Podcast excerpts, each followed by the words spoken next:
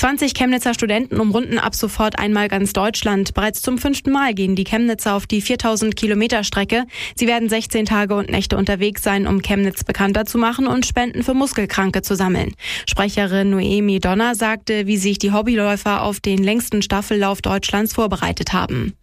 So aus, dass man eben anfängt, immer mehr zu laufen und dann eben auch teilweise Krafttraining macht, um so Gelenkbereiche so ein bisschen zu stärken. Und Bergläufe wurden gemacht. Sowas ähm, pusht dann auf jeden Fall und stärkt für die Tour.